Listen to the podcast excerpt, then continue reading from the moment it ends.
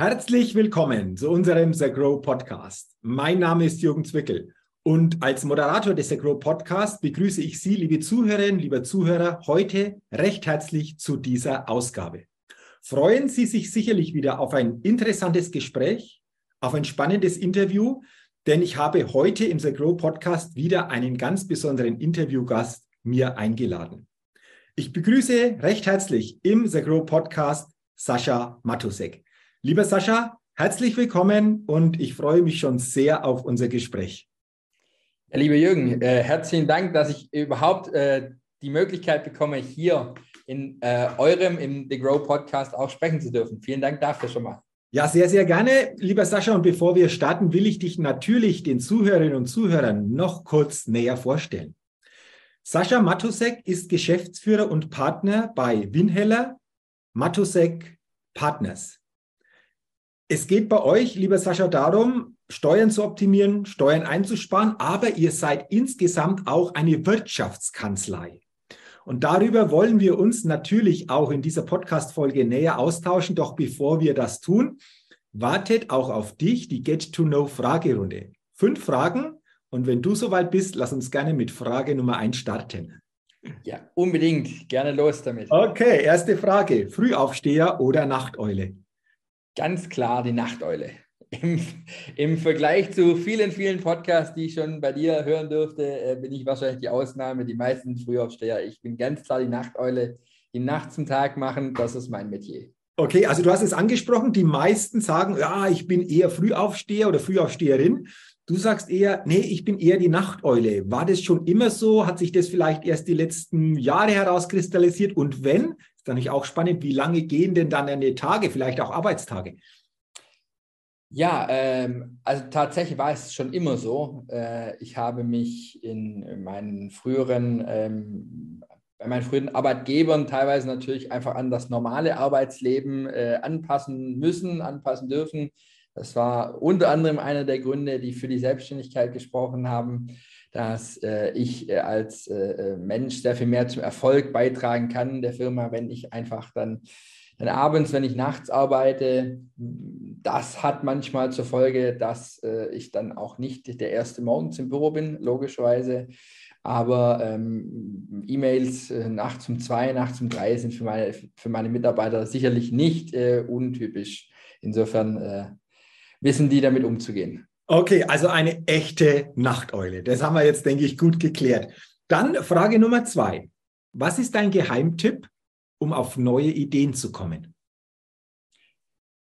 Ja, ich weiß nicht, ob es den einen Geheimtipp gibt. Ähm, meine Herangehensweise ist tatsächlich immer so, äh, die Begegnung mit ganz, ganz vielen unterschiedlichen Menschen, mit Entrepreneuren, mit vielen ähm, erfolgreichen, vor allem hoffentlich auch oftmals noch erfolgreicheren Menschen und da sehr, sehr aufmerksam zuhören, sehr viel lernen, sehr viel mitnehmen. Und ja, nicht zuletzt, äh, deshalb ist äh, das auch eine tolle Plattform, die The Grow bietet, äh, einfach um viele Eindrücke zu gewinnen. Das ist mein Geheimtipp, wenn ich so will. Ja, und du hast es angesprochen, ähm, dafür ist natürlich The Grow prädestiniert für den Austausch, für das Netzwerken, auch natürlich, um dadurch auf neue Ideen zu kommen, auf neue Möglichkeiten. Und ähm, dann ist es ja eine tolle Möglichkeit, hier das zu nutzen. Und ich finde es schön, wenn du sagst, hey, da bietet The Grow auch in diesem Fall eine tolle Möglichkeit dazu. Absolut. Frage Nummer drei. Wenn du eine Sache in Deutschland ändern könntest, was wäre das? Ja, das ist tatsächlich natürlich eine sehr gute Frage und ich äh, denke, die Antwort, die ich gebe, wird vielleicht verwundern. Warum? Weil sie von meinem Berufsstand äh, sehr selten gegeben wird, ähm, weil wir ein Stück weit davon leben. Aber was würde ich gerne in Deutschland ändern? Die Bürokratie. Mhm. Es ist äh, unglaublich, wie viele Steine in den Weg gelegt werden, ähm, gerade Unternehmen, aber auch außerhalb des Unternehmenskreises, außerhalb unseres Wirkungskreises durch bürokratische Hürden, durch bürokratische Genehmigungsprozesse, ja, durch Gesetze, durch äh, Richtlinien, die in irgendeiner Weise gegeben sind. Ähm, wenn man da sich viele andere Länder anschaut, wo äh, Themen einfach nicht so komplex sind, dann wäre das der Punkt, den ich mir wirklich wünschen würde. Und wenn wir noch ein bisschen konkreter werden würden, äh, bitte auch, äh, auch das mag verwundern, die Steuergesetzgebung radikal vereinfachen. Ähm, denn dann können wir endlich wieder unseren Job machen und müssen uns nicht mit kleinkarierter Bürokratie ähm, abgeben. Okay, ähm, du hast, denke ich, ein ganz, ganz wichtiges Thema angesprochen, dieses Thema Bürokratie, diese Bürokratie herauszunehmen, zumindest so weit abzubauen, um nicht zusätzliche Hürden aufzubauen. Wenn das gelingen würde, was hätte das deiner Meinung nach denn dann für Folgen? Also wenn wir diese Bürokratie nicht mehr so hätten, wie wir es teilweise, du hast es angesprochen, jetzt noch erleben? Ja, ich glaube, es hätte das zur Folge, was wir im Moment sogar in den, den aktuellen Zeiten am meisten brauchen, äh, nämlich eine echte Aufbruchstimmung, eine echte, eine echte Schaffung von Machermentalität, ähm, weil es wenig Gründe für, für bürokratische Hürden gibt. Ähm, ich glaube, wenn wir das auf mein Thema Steuergesetzgebung herunterbrechen würden, weniger Bürokratie, weniger Gesetze, würde in meiner Wahrnehmung zu mehr Steuergerechtigkeit führen. Und ähm, ja, es gibt sogar Studien darüber, dass äh, äh tatsächlich viele Menschen sogar mit einem Gefühl, mit einem positiven Gefühl äh, äh, an das Thema Steuern herangehen würden, also ähm, sogar eher bereit wären, mehr Steuern zu zahlen, wenn es denn einheitlicher wäre und nicht in diesem Wahnsinn sich, ähm, ja, wie soll ich sagen, alles verlieren würde. Mhm, okay, also interessante Gedanken, die du hier weitergegeben hast. Und ich glaube, für uns alle ist es wünschenswert, wenn sich da wirklich in Zukunft hier etwas positiv verändern würde.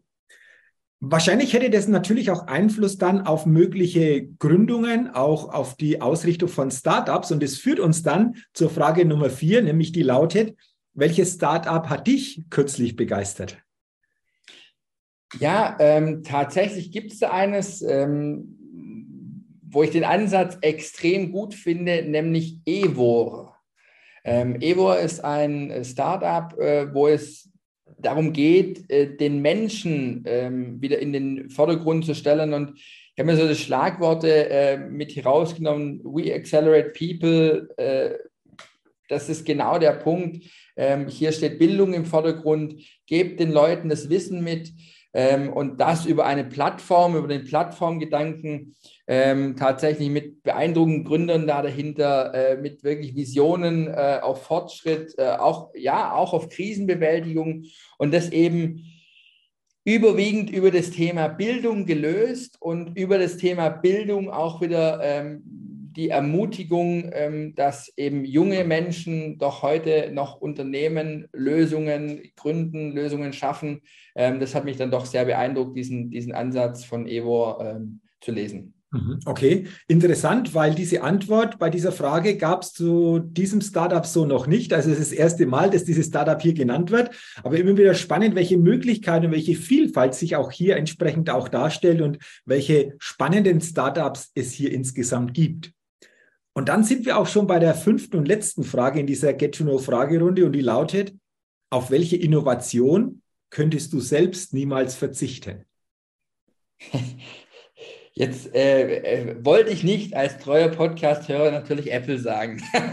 Nein, also ähm, das, hat, das haben wir, glaube ich, schon oft gehört. Ähm, äh, und ich möchte auch vielleicht da diesen, diesen Kerngedanken, der sich bei mir auch durchzieht, wieder ein Stück weit zurückdrehen. Ich möchte nicht auf die Innovation äh, Mensch verzichten, weil das ist so häufig die Quelle. Ich habe gesagt, das ist die, die Inspiration für neue Ideen. Das ist, deswegen habe ich auch so, so ein Startup mit, mit, mit äh, Bildung, wo es um die Weiterentwicklung ausgeht.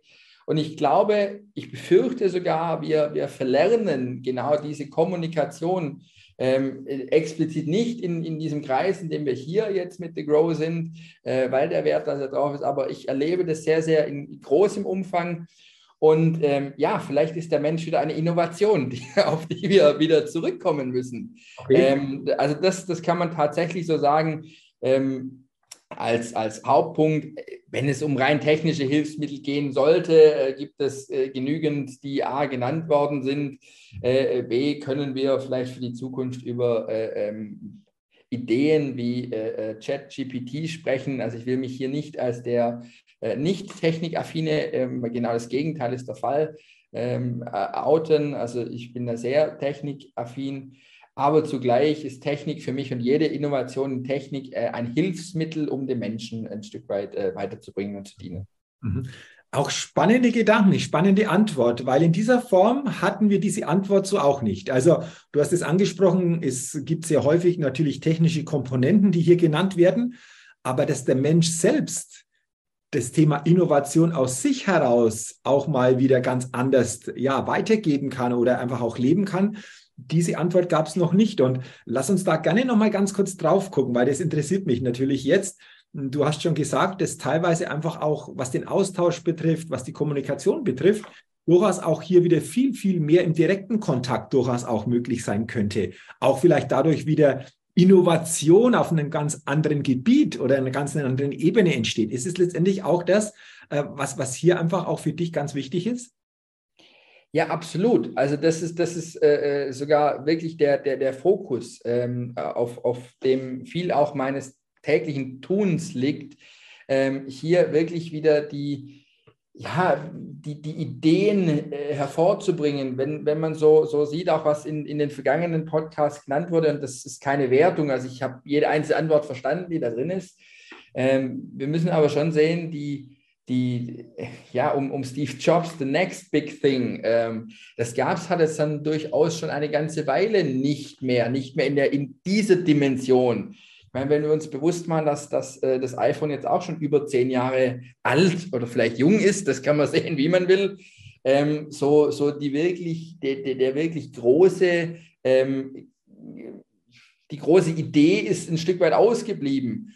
Und ich glaube, dass die Ideen da sind. Ich glaube, dass so viele äh, Menschen in sich Ideen tragen, ähm, die es wirklich wert sind, ähm, sei es äh, jetzt in, in, in der aktuellen Situation, wo wir uns in äh, weltpolitisch äh, Krisen befinden, energiepolitisch äh, schwierigen Zeiten. Ich glaube, es gibt so viele tolle Lösungen, wo der Mensch da dahinter steht und wir dürfen uns nicht nur darauf versteifen zu sagen, ja, das muss das nächste iPhone, das muss das nächste MacBook oder was auch immer werden.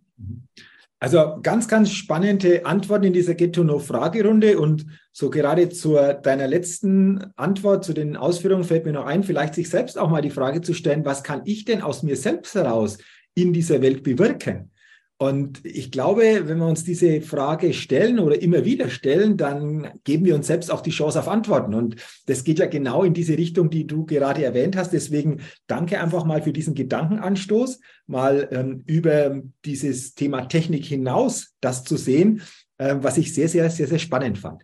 Ich sage schon mal, lieber Sascha, herzlichen Dank für deine spannenden Antworten, wie schon erwähnt, in dieser Get-to-Know-Fragerunde. Und lass uns jetzt ganz ein Stück weit über dich beziehungsweise auch über dein Tun sprechen. Du hast ja manches schon auch erwähnt in dieser Get-to-Know-Fragerunde. Ich habe ja auch in der Anmoderation gesagt, du bist Geschäftsführer und Partner bei Winheller, Matusek und Partner. Es geht hier im Großen und Ganzen um das Thema Wirtschaftskanzlei. Und äh, willst du uns da gerne einfach mal insgesamt mitnehmen, worum es bei euch dann im Speziellen auch geht, wie ihr herangeht, wie das bei euch entsprechend aufgebaut bzw. ausgerichtet ist, das Ganze? Ja, sehr, sehr gerne, lieber Jürgen. Ähm, wir sind als Wirtschaftskanzlei darauf ausgerichtet, für unterschiedlichste Mandanten Mehrwerte zu schaffen.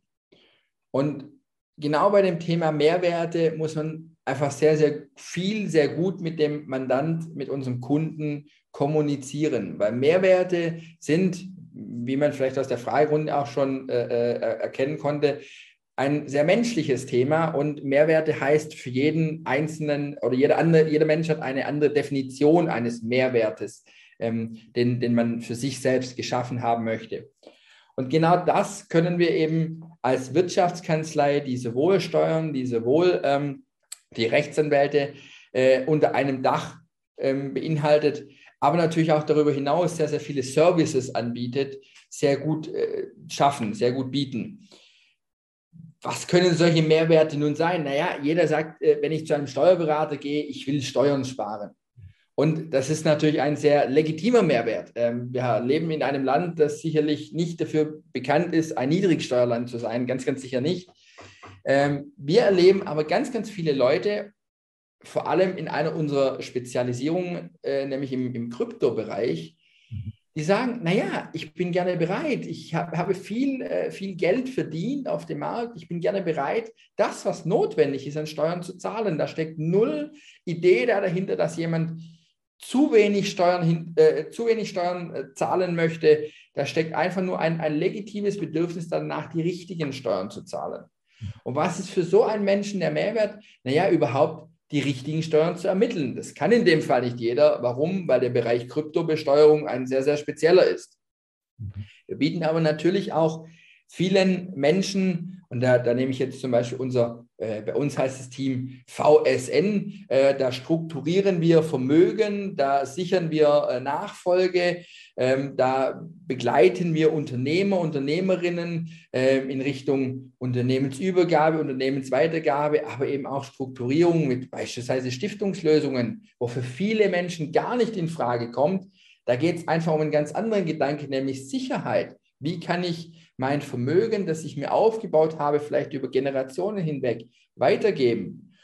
Oder dann gibt es ein anderes, einen völlig anderen Bereich mit einem völlig anderen Blickwinkel, äh, der ja hier auch schon anklang. Ähm, was ist denn der Bereich zum Beispiel, was braucht ein Startup? Hier bieten wir mit GmbH-Gründungspaketen zum Beispiel sicherlich richtige Lösungen an, um einfach von Anfang an viele vermeidbare Fehler äh, nicht zu machen ähm, dass einfach hier die Sicherheit auf dieser Ebene besteht.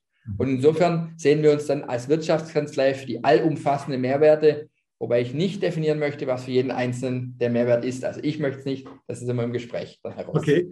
Das ist sicherlich dann individuell, aber vor allen Dingen diese Gesamtbetrachtung in der Begleitung, in der Beratung, denke ich, ist ein ganz, ganz wesentlicher Punkt. Hast du auch nochmal herausgestellt.